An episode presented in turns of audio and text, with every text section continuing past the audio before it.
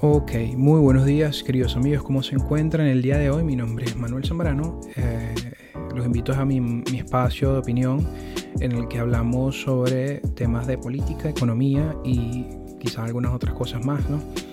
Estamos en el capítulo número 79 y el capítulo de hoy lo quería dedicar a lo que está sucediendo en la Florida con el proyecto de ley Don't Say Gay. Ok, así que empecemos. A controversial new law went into effect in Florida this week, coined by opponents as the Don't Say Gay bill. It forbids instruction on sexual orientation and gender identity for kindergarten through third grade. Primero que todo les debo invitar a que por favor se suscriban a mis plataformas. En este podcast se transmite a través de Google Podcast, Apple Podcast, Spotify, Anchor y también aquí por supuesto en YouTube. Así que, que se puede decir que es mi plataforma principal no porque me guste, no porque me apasione, lo debo decir.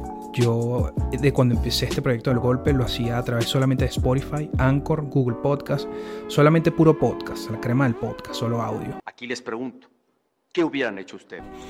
Pero me di cuenta de que eh, se, me, se me hacía difícil de que la gente me escuchara. Entonces empecé a hacer videos en YouTube. Y estos videos solo tenían una imagen encima y el audio, porque era audio. Yo no quería que se viera mi cara o lo que sea. Así que pero tampoco a la gente le gustaba. Y una de las cosas que sucede para los creadores de contenido es que tenemos que medir mucho, tener una métrica muy exacta de la gente que nos ve, o sea, quiénes son los que nos ven, cuáles son las edades, cuáles son los países. Y se me hacía complicado tratar de monitorear estas métricas con diferentes plataformas. Es decir, si quiero que la gente me escuche en Spotify, tenía que seguir Spotify, Anchor y estas plataformas. Si quería que la gente me escuchara en YouTube, tenía que seguir. Y de verdad que les digo, el trabajo es extenuante para saber si la gente te sigue o no te sigue, si la gente te escucha o no te escucha. Así que hice que YouTube fuera mi plataforma oficial, por, decir así, por así decirlo. Creo que el latino, porque eso también lo estuve leyendo, el latino le gusta más ver el contenido, eh, disfrutar más contenido visualmente, a pesar de que básicamente lo que estoy es aquí con un micrófono hablando, pues entonces estoy haciendo el esfuerzo. Esto también exige de mí mayor, perdón, mayor calificación de improvisación, mayor desarrollo argumentativo, así que estoy poniendo de mi parte. Lo único que pido a cambio es que comentes, porque eso me permite en el algoritmo de que la gente me escuche y que me sigas. No te voy a pedir que compartas porque eso ya sería demasiado, pero sí te pido que tengas esa participación. El, uno de mis videos más populares fue uno hace dos, hace dos videos atrás en el que hablaba de qué hablaba, no me acuerdo de qué estaba hablando. Pero, o oh, sí, sobre el batallón Azov, en conflicto de Rusia y Ucrania, 200 y pico de personas. Para hacer un podcast pequeño fue bastante gente. También hablé hace varios capítulos atrás sobre por qué la gente renuncia tanto en Estados Unidos y la gente los vio, pero la gente no se suscribe. Entonces, bueno, este es un llamado y estos son un minuto que me estoy dedicando a mi podcast para poder hacer esta, esta sugerencia y este, este llamado auxilio. Como casi de desesperado. Suscríbanse, por favor. ¿Cómo es posible que no me quieran? Bueno, ¿qué es lo que está sucediendo en la Florida?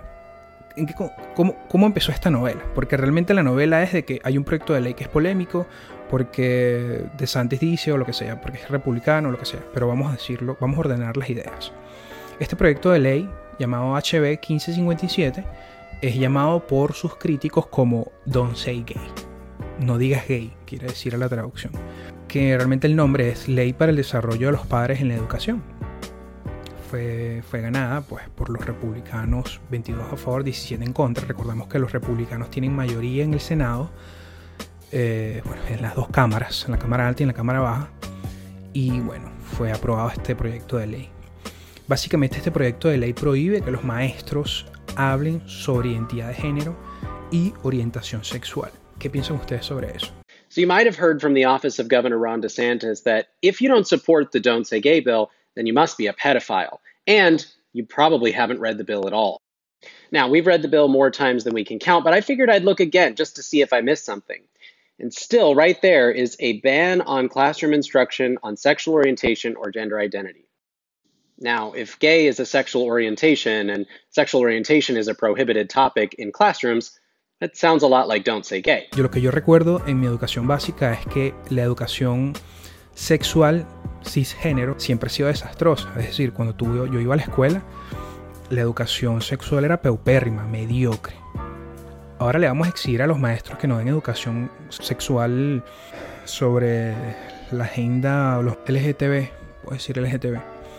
O sea, es demasiado. Y básicamente lo que De Santis decía en este proyecto de ley es que no le podemos entregar al gobierno a que se, encargue de la educación de nuestros hijos y mucho menos la educación sexual. No tienen idea la cantidad de veces que yo he escuchado y he leído y, he comentado con gente de cómo, cómo la educación sexual hoy en día está alterando la conducta de los jóvenes. Hace un par de entrevistas atrás tuvimos la oportunidad de conversar con el doctor, que no recuerdo su nombre, tengo muy mala memoria, él, él hablaba de la influencia de la pornografía en la conducta sexual de los individuos, de los niños primeramente y luego de los hombres. Y recordemos que el, sexo es un poderoso motor de la conducta. No se le puede entregar la educación sexual a las escuelas. Nadie va a educar mejor a sus hijos que usted en su casa. Pero eh, esta agenda progresista insiste en decirles a los padres que no se preocupen, que nosotros queremos velar por la seguridad de sus hijos. Mentira. Incluso si usted es una pareja homosexual, tiene su pareja homosexual y tiene su hijo que adoptó, no le puede entregar esa, esa educación a la escuela. Tiene que usted educarlo en su casa. Entonces, ¿qué fue lo que sucedió después? Disney se opone de este, se pone de esta ley. ¿Qué es lo que dice Disney? Disney dice, el, abro comillas. El proyecto de ley HB 1557 de Florida, también conocido como el proyecto de ley Don't Say Gay, nunca debería, ser haberse, nunca debería haberse aprobado y nunca debería haberse convertido en ley. Abro comillas, cierro comillas y más adelante dijeron, la compañía está dedicada a defender los derechos y la seguridad de los miembros LGBTQ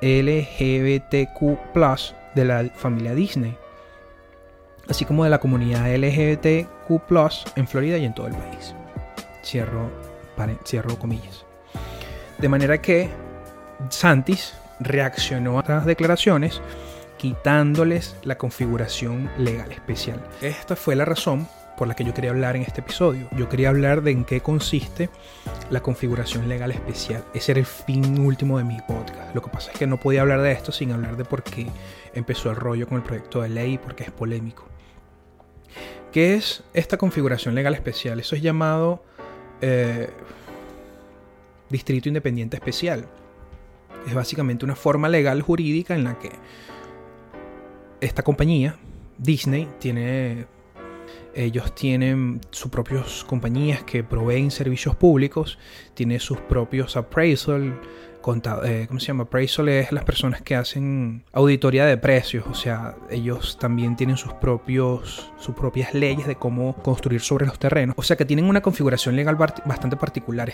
What started as a war of words between Florida and Disney over a bill restricting classroom instruction on gender and sexuality has turned into a battle over how the company operates in the state.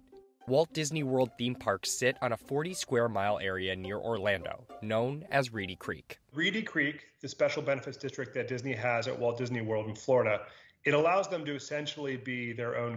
Esto es como una especie de sueño utópico de los minarquistas o los anarcocapitalistas. Hasta cierto punto, yo entiendo que esto está bien porque Disney tiene empleado, es el mayor empleador de la Florida, tiene más de 70.000 empleados. Pero lo que pasa es que a partir de aquí, que es lo que creo que se pone interesante, a mi modo de ver, lo que pasa, es que en la forma en que la que yo lo explico se hace más aburrido, pero es aquí donde la cosa se pone interesante, porque estaba leyendo un artículo de Washington Post, este artículo, voy a tratar de improvisar lo mejor que pueda y parafrasearlo, en este artículo de Washington Post ellos explican cuál fue la relación que han tenido los partidos republicanos y demócratas a lo largo de la historia con las élites empresariales. Y ellos explican que a partir de la Segunda Guerra Mundial, aquí es donde todo se queda dormido que no empezamos. Posterior a la Segunda Guerra Mundial, los las compañías tenían una especie de comité, comité especial, Comité para el Desarrollo Económico. Este Comité para el Desarrollo Económico es un grupo de personas que opinaban acerca de cómo el gobierno debería llevar las leyes en pro a las compañías y eventualmente en pro también a los empleados, por supuesto. Estas, este comité eh, este Comité para el Desarrollo Económico tenía un elemento medular. Ellos estaban en contra del Plan Marshall. El Plan Marshall lo que era era una inyección de dinero grosera a los países de Europa Meridional a consecuencia de la Segunda Guerra Mundial. Eso de alguna manera también contribuyó a que Estados Unidos se convirtiera también en la primera potencia mundial y, que expandiera su área de influencia, por supuesto. Eso es otra historia. Pero el punto es que este era el elemento medular en contra de qué estaba este comité de desarrollo económico. Ellos iban en contra de eso, por eso es que estaban creados. Y a veces se daban el gusto de hacer unas sugerencias y el gobierno siempre las tomaba en consideración. Y muchas veces hasta las obedecía. Dicho esto, interesante es que este comité, a pesar de que estaba conformado por las élites de las grandes corporaciones, eran muy, muy mesurados a la hora de opinar políticamente. Nada parecido a la élite empresarial hoy en día esta élite empresarial, es decir, que ellos no necesariamente iban en contra de impuestos bajos, sin regulación, eh, tenían una relación muy cercana con los sindicatos, porque ellos decían, preferimos tener a los sindicatos como amigos que hacerles la guerra. De manera que este comité era completamente muy diferente a lo que es hoy en día la clase empresarial. Lamentablemente que este comité hoy en día ya no tiene voz participativa, pero lo que debo decir es que lo que explica también el artículo es que a la medida que fue pasando los años, esta gran masa homogénea de grandes corporaciones se fue transformando en otra cosa y se fueron cambiando en ayudar y en, eh, tener relaciones más cercanas con el Partido Demócrata y con el Partido Republicano respectivamente depende de la circunstancia histórica. Y esto ha sido un elemento clave de lo que pasó en la Florida con DeSantis y Disney. Que de hecho, si el artículo lo estaba leyendo en político.com, les voy a poner el link aquí abajo. Si por alguna razón Disney conserva su estatus de configuración especial legal. Esto es un elemento de, sin precedente de cómo las relaciones empresariales con el Partido Republicano no van a ser igual, más nunca. Dicho esto, ahora, yo quería ahondar rapidito, rapidito en ese tema. Cuando llegó la era, la era trumpista, eh, además que Trump estableció impuestos bastante bajos para las grandes corporaciones, que eso, según permitió el crecimiento económico de un par de punticos más porque ya venía en ascendencia con, Obama. Pero el punto aquí es que eh, las grandes corporaciones o la élite corporativa empresarial siempre se llevaba mal con los republicanos. Y no solo eso, sino que ellos son los grandes financistas del Partido Demócrata. Recordemos que Trump nunca se llevó demasiado bien con la élite de Silicon Valley porque Silicon Valley estuvo construido básicamente con inmigrantes. Eso nos llevó a que el gobernador de Santos aprobara este proyecto de ley de quitarle esta configuración legal especial a Disney. Y esto tiene una gran influencia en la participación tributaria que tenemos los ciudadanos, que tienen los ciudadanos en la Florida. La Florida es un, es un estado muy atractivo porque es un lugar de impuestos bajos. Las se pagan dos impuestos. Y en la Florida eh, los impuestos son bajos. Y lo hace un lugar agradable en términos tributarios para vivir, para coexistir, ¿no? En, términos de riqueza. Pero esto probablemente acabe, este estatus de, de configuración legal especial va a terminar en el 2023 y, como digo, va a tener unas consecuencias muy concretas en términos económicos. Yo me imagino que ellos habrán pensado en algo, ¿no? Habrán pensado que esto va a ser así. Ellos habrán dado, se habrán preguntado, bueno, si le lanzamos esto a Disney, Disney es el mayor empleador de la Florida. ¿qué, podemos hacer? Porque esto va, esto va a ofrecer, esto nos va a arrojar unas consecuencias evidentemente negativas en nuestros contribuyentes. La pregunta es, ¿cómo afectaría esto a los habitantes de Florida y a Disney específicamente. Por ejemplo, Disney financia los servicios que proporciona el distrito como los bomberos o la policía, que normalmente serían pagados por los municipios locales. Hasta ahora Disney se cobra a sí misma los impuestos sobre la propiedad para financiar este tipo de servicios. Según los expertos, ahora estos costos podrían recaer en los contribuyentes locales y lo mismo podría ocurrir con la deuda del distrito que hasta septiembre de este, del año pasado ascendía a más de 977 millones de dólares. Pero al final pasó y vamos a ver qué sucede. Ahí es donde terminó la novela. Pero también ahí es donde yo quiero hacer un hincapié, una precisión súper rápida antes de terminar. Cuando yo les estaba explicando por qué era tan importante la razón por la que las grandes élites corporativas, y le hablé de este fulano comité de desarrollo económico, de, que eran los dirigentes de las corporaciones, opinando acerca de cómo llevar a cabo eh, las legislaciones en, los en Estados Unidos, ¿por qué les decía que esto era muy importante? Porque hasta cierto punto eso estaba bien. Y yo siento, y yo siento, digo, no quiero personificar la, la reflexión, las compañías se están dando cuenta cómo involucrarse en la vida cotidiana, cotidiana de la gente cómo modificar sus modos de consumo, porque modificando sus modos de consumo pueden hacer rentable su negocio. Entonces las grandes compañías se están dando, se dieron cuenta a partir de cierta época de que si tenían una participación política más intensa, más activa, podían convertir esto, este lobby, en algo rentable. Esto por supuesto siempre ha estado, pero en términos directos de condicionar las formas de consumo del individuo, eso no ha sido toda la vida. Entonces, por eso es que hoy en día existe esa batalla tan heavy, tan loca por los datos. Porque los datos es la única manera que tienen para conocernos. Básicamente con tu social security pueden saber si eres un, buen deudor o un mal deudor. Estamos como en, la sociedad está como en el medio de los dos mundos. Queremos darle beneficios a las compañías, queremos que las compañías, mire, vayan y trabajen con bajos impuestos, porque más allá de eso nosotros somos empleados de ellos. Si no le damos condiciones favorables a estas compañías, evidentemente estas compañías o se van o quiebran y al final es peor para todos. Eso uno le entiende, sobre todo uno como venezolano. Pero no podemos permitir que las big tech, por ejemplo, o las grandes corporaciones se metan demasiado en la vida de nosotros. Y eso es lo que está pasando. Y por eso es este proyecto de ley. Así que por favor dime qué piensas de lo que te estoy diciendo. Si piensas que lo que dije es un disparate, ok, me lo puedes decir en los comentarios. Como por ejemplo en el capítulo anterior que la gente se... La gente dijo que una gente escribió que ustedes los del golpe, yo señor, soy yo con mi computadora hablando con un micrófono, o sea, aquí no hay un equipo. Ustedes apoyando el medio de comunicación del Faro, el Faro es un medio en, El Salvador que aparentemente no tiene como muy buena fama. Pero sí, escribieron unos comentarios ahí muy chimbos. Parece mentira, pero son más los comentarios chimbos que recibo que los buenos. Y este canal estoy, es muy, es muy pequeño como para yo estar en...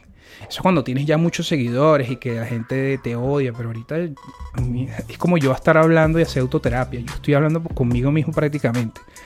Y aún así siempre sale un loquito diciendo una cosa negativa. Una vez un tipo me dijo que 13 minutos y no dijiste nada. Yo, wow. And the number one Eminem piece of advice for the kids. Don't waste your time watching this show. Traté de empezar a medir un poco lo que decía y tratar de tener unas ideas más precisas para que no me volviera a pasar. Pero bueno, aquí estoy. Entonces amigos, díganme lo que piensan y eh, estamos cerrando el capítulo número 79. Muchas gracias y hasta luego.